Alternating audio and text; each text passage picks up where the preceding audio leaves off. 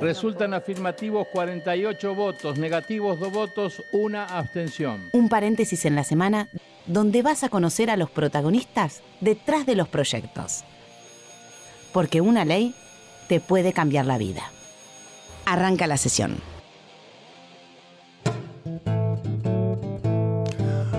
Hola, ¿cómo les va? Muy buenos mediodías, Argentina. Esto es cuarto intermedio. Acá está lo mío, Florencia Corregido. Qué bien se te ve. Sí, de gracias. Domingo, domingo al mediodía. Hola gente, ¿cómo andan? Bueno, ¿qué, está, qué, qué estará haciendo? Siempre me pregunto qué estará haciendo a, a aquella persona que nos está escuchando, manejando un taxi, el colectivo, yendo a comer a la casa de algún familiar. Cocinando. Haciendo algún asadito. Ahora, eh, bueno, con este frío yo le entro a la pasta como loco. ¿Vos qué comés? Eh, lentejas. ¿Lentejas? Por favor, sí, sí, sí. Pero guiso de lenteja con Guiso chorizo de colorado. Bien, así, potente. Bien chaqueño, así como, como lo querés meter. Bueno, tenemos un programa especial, Sí. un programa de estos que a la producción y a Florencia y a mí nos gusta hacer. Un programa difícil, pero un programa necesario.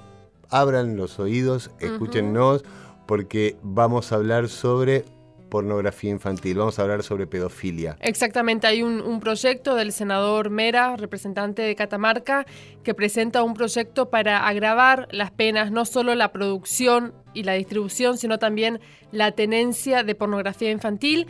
Tenemos invitados de lujo en el día de hoy, no solo vamos a hablar eh, de materia penal, sino también vamos a hablar de la psiquis de los chicos, qué pasa psicológicamente con aquellos niños eh, que repercute después en su adultez. Y si sos niña, niño o adolescente y estás escuchando el programa y atravesaste una situación que tenga que ver con el abuso, abrí bien los oídos porque también te vamos a estar informando de todo lo que vos podés hacer. Ahora o años más tarde para que ningún abuso quede sin el castigo que plantea la justicia. Y ahora vamos a hablar con Roxana Domínguez. Ella es de la ONG Mamá en Línea, quien ha trabajado muchísimo en el proyecto que le dio estado parlamentario el senador Mera. Hola Roxana, buen domingo, ¿cómo estás? Hola, ¿qué tal? ¿Cómo te va? Muy bien, bueno, si nos podías eh, explicar y explicarle a toda nuestra audiencia de qué se trata este proyecto que agrava penas. En realidad hay dos proyectos que se han presentado y que veníamos trabajando con el senador Mera que han escuchado. Uno es la suba de penas en general, queríamos. Acá ese proyecto, bueno, habla de la pornografía infantil eh, porque las penas deben ser mucho más altas. Y el otro proyecto tiene que ver con el psicodiagnóstico para todos los adultos que trabajen con menores de edad, después de lo que pasó en el caso Garrahan y lo que ha pasado en los diferentes jardines de infantes y que se ha extendido a lo que es los áreas de salud, eh, deporte y, y educación. Eh, el tema es, es apuntar a prevenir y desde el riesgo social con la suba de pena justamente es que los abusadores deben quedar eh, en la cárcel, porque después cuando están los temas de abuso sexual y que llegan a un escritorio, a las familias, estamos llegando tarde. Y claramente ustedes que saben que nos acompañan todo el tiempo es ir por la suba de penas en general. Mm. El daño es perpetuo, queremos la perpetua. Hay una docente que tuvo una denuncia hace 10 años atrás, que fue ahora en el jardín del último que salió en Merlo, eh, en Morón, perdón. Ujú. Eh, 10 años atrás tenía una denuncia hecha. Nadie controla absolutamente nada. La toman acá en el jardín, en María Auxiliadora, y ahora vos tenés nueve nenes, eh, eh, perdón, 12 son abusados. Mm. Si el psicodiagnóstico se realiza cada cinco años, mínimamente se va a poder tener un control. El tema no es ir por las profesiones, porque a veces la crítica viene desde ahí. Acá estamos tratando de prevenir el abuso sexual infantil y tenemos que apuntar desde ese lugar y cuidar cada institución. Porque a veces también hay que pararse del lugar de que se apunta a las instituciones. El Garrahan es una institución Modelo. de carácter internacional, Sí. modelo, ¿entendés? Entonces, poder detectar a estas personas, eh, quitas esa mancha a la institución y prevenir los abusos también. Ujú. ¿Entendés? Eh, vamos por ese, por ese lado, por ese lugar. El tema es prevenir y cuidar a los chicos de las instituciones, nuestros hijos, que es lo más importante, ¿no? Roxana, acá Mariano Castro, yo siento que a partir del trabajo de mamá en línea y de algunos senadores y de algunos diputados que están escuchando, por suerte, que están abriendo los oídos, cada vez se está acercando, se está acercando, estamos como cercando, sobre todo mamá en línea, están haciendo un cerco para poder identificar y que la sociedad los tenga en la luz a, a- a los pedófilos, a los abusadores. Quiero quedarme también un poco con el vaso un poco lleno, porque han salido Totalmente. muchas leyes en los últimos muchos años. proyectos. eh, vos no te olvides que todos, no solamente el senador Mera, sino también el trabajo que ha hecho CUNAT es impresionante. Y agradezco hoy, te digo en sí, a, todo, ¿eh? lo que ustedes han hecho, lo que hacen algunos senadores, algunos diputados, em, porque cuando vos viene alguien a pedirte ayuda, yo no lo tuve en ese momento y no le puedes mm. decir que no. Entonces lo que estamos haciendo es eso, juntarnos con todas las víctimas de todos los lugares y ver dónde están las fallas y si ese abuso a ese chico se hubiese podido prevenir. Roxana, vamos, por ahí. Sí, como último, ¿cómo se pueden comunicar con la ONG?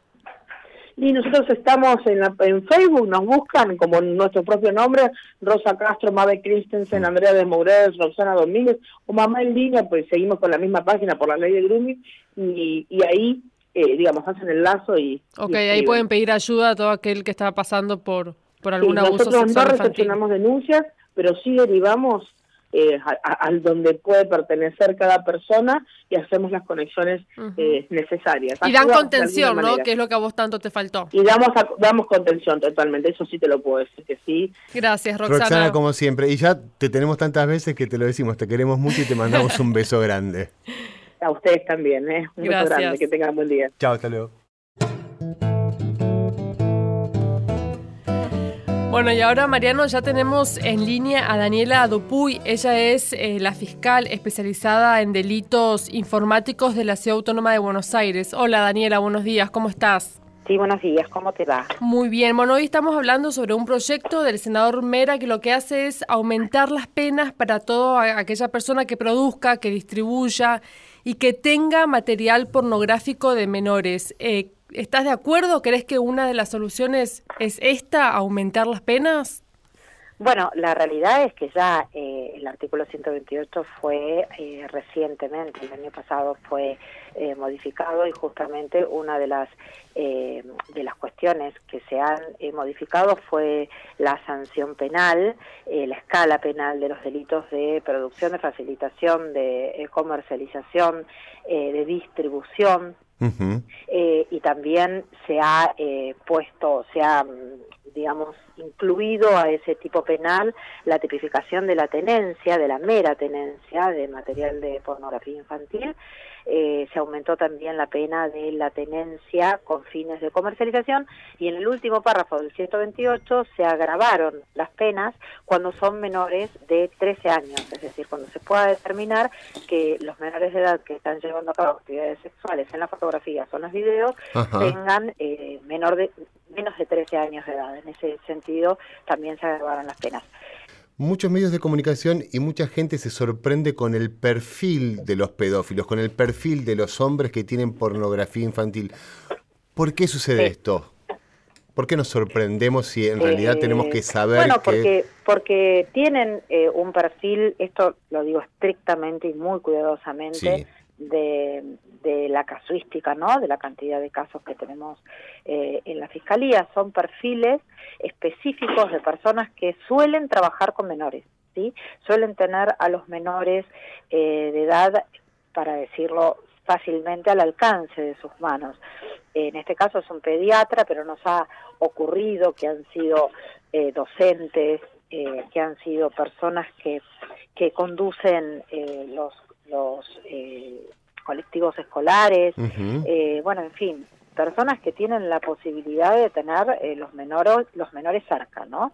Y esto quizás es lo que sorprenda, pero es un perfil que se reitera en la mayoría de los casos. Fiscal, ¿y el que consume pornografía infantil eh, quiere cada vez más? Sí, sí, sí, sí, sí, sí, sí, básicamente es así, el que consume cada vez quiere más eh, porque bueno, eh, no es que, colecciona, es decir, quiere cada vez más y, exige más y diferente, entonces esta demanda genera eh, la necesidad de que se oferte más y la oferta mm. genera que, que se produzca más y para producir hay que abusar de menores. Claro. Y cuando hablo de menores hablo desde bebés hasta mm. menores de 18 años. Sí, pero, en, en, se dan muchísimos casos, eh, eh, gran cantidad de casos, en que los menores que aparecen en las fotografías o en los videos son o bebés o, nenes de 2, 4. ¿Qué te pasa vos, Daniela, cuando tenés que ver ese material? Y es fuerte, pero ya de alguna manera eh, ya me acostumbré, tengo un equipo de primera que trabajamos en, sintonía con esto y tenemos un objetivo claro en este sentido. Tenemos un objetivo claro que es eh, llevar adelante una investigación fehaciente y poder individualizar a la persona que efectivamente cometió este delito para poder ir a juicio oral. Daniel, una pregunta que quizás exceda, excede tu función, pero hace años que venimos formulándonos esta pregunta también. Si uno piensa en el grooming, si uno piensa que tenemos dos millones de niñas, niños y adolescentes que han sido abusados en nuestro país, ¿cuál es el lugar seguro para los niños, niñas y adolescentes? Porque yo no lo encuentro.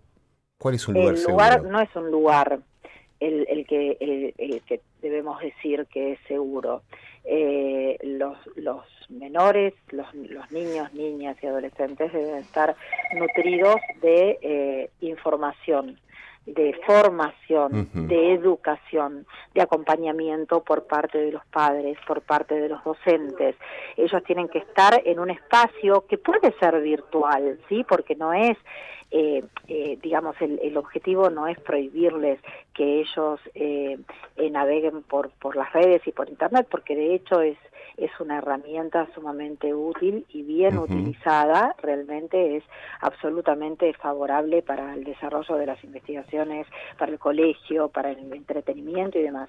El tema es cómo los grandes acompañamos esta, este desarrollo y esta nueva modalidad que, que hoy por hoy parecería ser eh, parecería ser la única o, o, ellos realmente en su gran mayoría del tiempo la utilizan, con lo cual es no prohibirla, pero sí quizás limitarlo un poco, acompañarlos, eh, que ellos conozcan cuáles son los peligros, cuáles son eh, las consecuencias del mal uso y esto realmente se logra eh, con, con la implementación de políticas públicas claras, ¿no? Del Estado, por parte del Estado. Daniela, los, los videos pornográficos de, de menores se suben a Internet a este fenómeno de Internet. ¿Se nos fue de la mano Internet? ¿No está bien regularizado? ¿Qué pasa con eso? ¿Se hacen cargo? Sí, sí, digamos, es, muy largo esto, ¿no? Porque eh, de hecho vos fíjate que, que las empresas proveedoras de servicios de Internet eh, también eh, eh, eh, a través, a raíz de ellas, son eh, muchas veces que nosotros nos enteramos que estas imágenes y estos videos están siendo viralizados o están siendo eh, distribuidos, ¿sí? que lo ponen en conocimiento de, por ejemplo, una ONG que está en Estados Unidos y nos llega a nosotros esa información de que las IP en este país, en la Argentina, eh, desde determinadas IP se están distribuyendo imágenes de pornografía infantil. Sí, se nos va de las manos porque lo que ponemos no es más nuestro, lo que allí colocamos, lo que introducimos en una red, deja de ser nuestro desde el momento que decidimos subirla a una red social, ¿sí? Eh, y esto es importante saberlo, porque por más que nosotros después, los investigadores, le pidamos a las empresas, al sector privado que bajen o eh, eh, que ya no permitan indexar esa fotografía cuando en un buscador se coloque algún eh, nombre eh, específico, más allá de esto pudo haber alguna persona que cuando lo vio le gustó, lo guardó y potencialmente puede volver a subir esa imagen, mm. ¿sí? Es decir, sacarla de la red tampoco es la solución total. por eso digo que antes de, de, de subir y de hacer digamos, tan eh, pública nuestra vida, sobre todo cuando se trata de, adolescentes, ¿no? Que hoy eh, son quienes eh, mayormente están eh, constantemente interactuando en las redes sociales, hay que ser muy cauteloso y esta cautela la debemos transmitir los mayores, que somos los que educamos. Recién dijiste una solución total. ¿Existe esa solución total o siempre va a ser una pelea entre personas como vos que llevan adelante este trabajo y los pedófilos? Mira, la pornografía infantil existe a nivel internacional en todos los países, pero no es casual que en la Argentina estamos dentro de los 10 países que eh, mayor imágenes y videos de pornografía infantil distribuye y, facilita con lo cual evidentemente en estos 10 primeros países hay eh, un, no digo una falla, pero entiendo, entiendo que hay que profundizar enormemente los, eh, los mecanismos de educación. Yo creo que mm. cómo se evita educando, ¿sí? Eh, lo que ya está hecho ya está. Eh, esto quedará en manos de la justicia, se investigará, se llevará a juicio y demás, pero vos el daño que, que ya se causó no lo podés mm. suplir con una condena. Con lo cual, lo ideal sería que esto, estas conductas se trabajen en un ámbito de prevención y esto le toca al Poder Ejecutivo.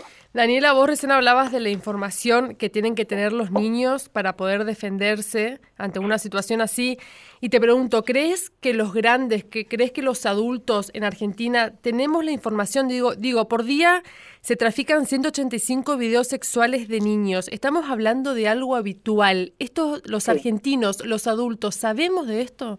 Bueno, ahora se está haciendo muy público. Antes era bastante tabú y creo que Internet nos ayudó a potenciar el verdadero sentido de lo que es, por ejemplo, el tipo penal de la pornografía infantil. Antes uno pensaba que el intercambio y la distribución de imágenes de pornografía infantil simplemente eran cambio de figuritas. Hoy por hoy sabemos a ciencia cierta que eh, es un tráfico internacional de estas imágenes y cualquiera de nuestros hijos, no importa la edad, no importa el, la clase social, tal cual, no importa el ámbito social o económico eh, o cultural en el que formen parte, pueden ser parte de, eh, digamos, imágenes que se distribuyen y se comparten entre una red mundial de, de pornografía infantil. Esto creo que ya los adultos medianamente eh, lo estamos eh, internalizando de alguna manera con los casos que salen a relucir a través de la prensa y demás.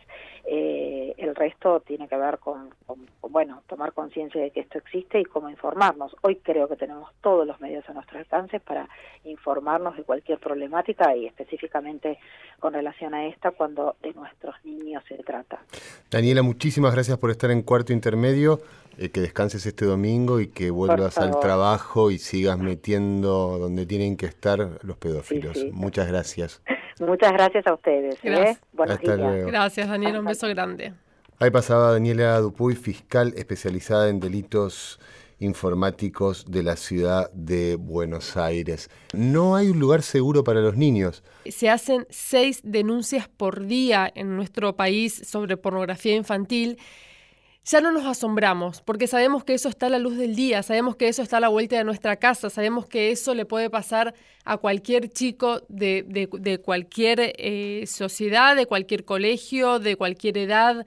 Eso está, por eso es tan bueno que sepan, que se informen. Es la, herramienta más valiosa que los chicos van a, tener, es el saber para poder defenderse. Último dato, en los fundamentos del proyecto de ley que agrava las penas en cuanto a tenencia de, pornografía infantil, en lo que va del año, en nuestro país se produjeron más de 40.000 alertas de búsqueda de páginas de pornografía infantil. Tengámoslo en cuenta. Cuarto intermedio. Por Nacional.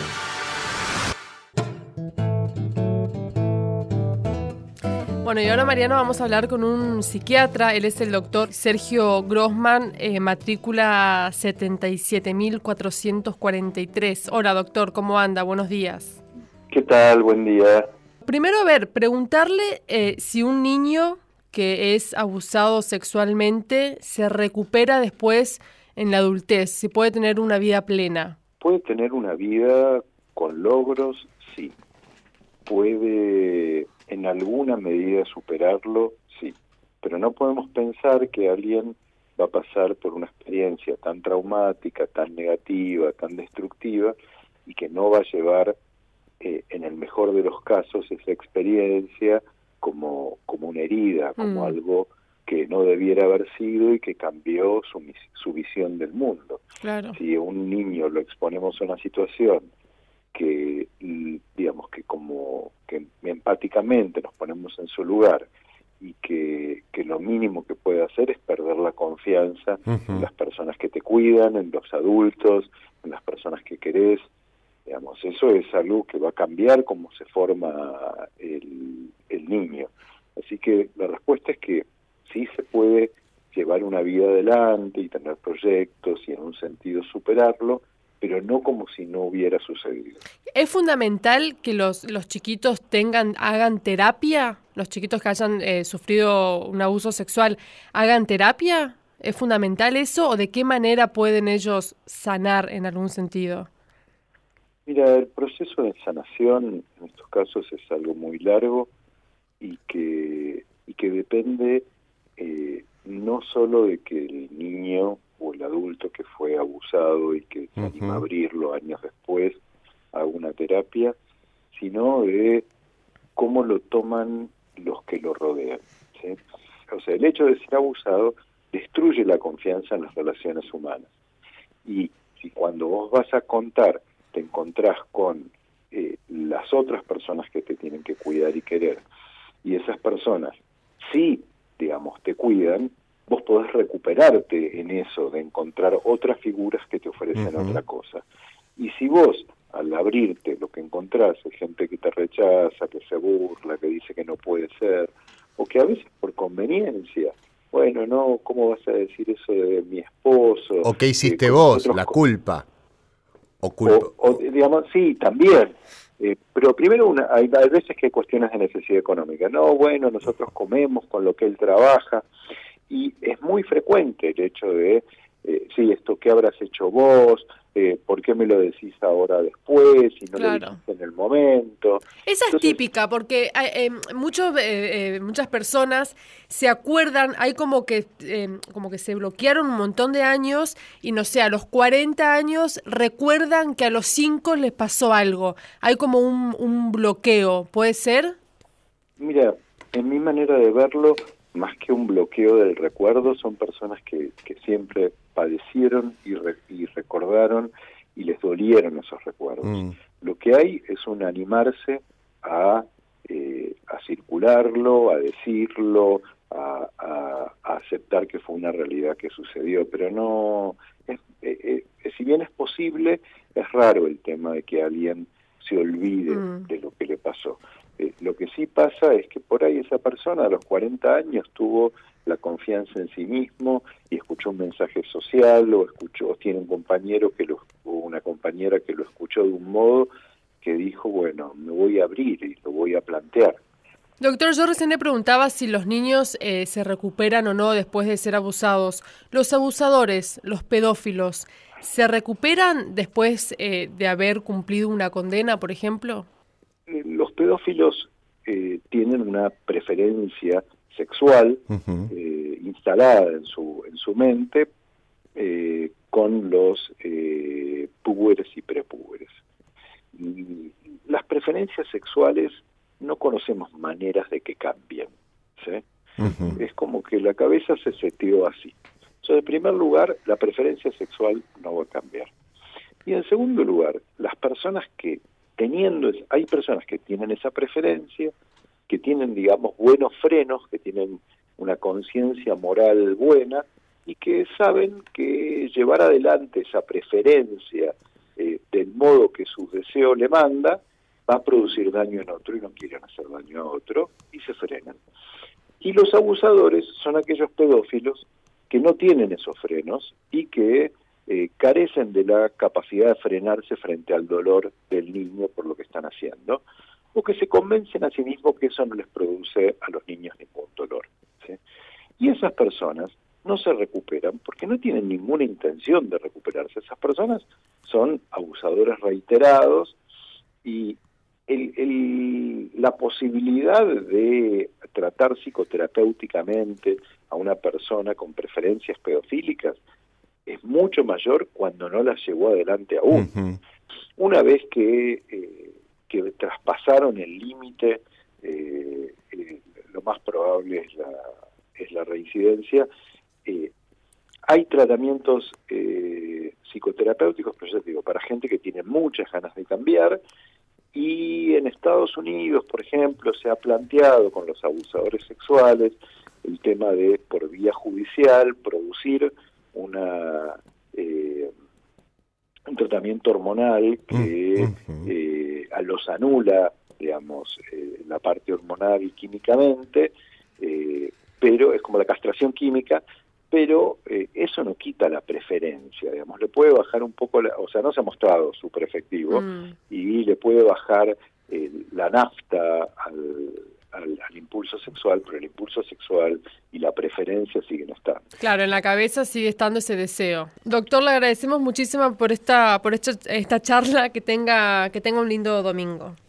Bueno, ha sido, ha sido muy a pesar de lo difícil del tema, eh, ha sido una entrevista muy productiva. Muchas gracias. Gracias, hasta luego. Se pasó Sergio Grossman, psiquiatra. Bueno, me, me, quedé preocupada con una frase que dijo el doctor em, en cuanto a los pedófilos, que dijo lo más probable es la reincidencia. Me preocupa, es como que no tienen solución, digamos. No tienen solución. Eh, yo quiero dejar un mensaje, quiero, quiero contarles a si hay un chico que nos está escuchando, si hay una chica, si hay un adolescente, yo le quiero contar que eh, hace unos años se sancionó una ley en nuestro país que respeta los tiempos de las víctimas. Entonces, si vos estás pasando por una situación de abuso, digamos, esta ley suspende que se prescriba, eh, digamos, el, paso del tiempo que se pueda hacer una denuncia, hasta que uno sea mayor de edad y hasta que uno cuando es mayor de edad va y hace la denuncia.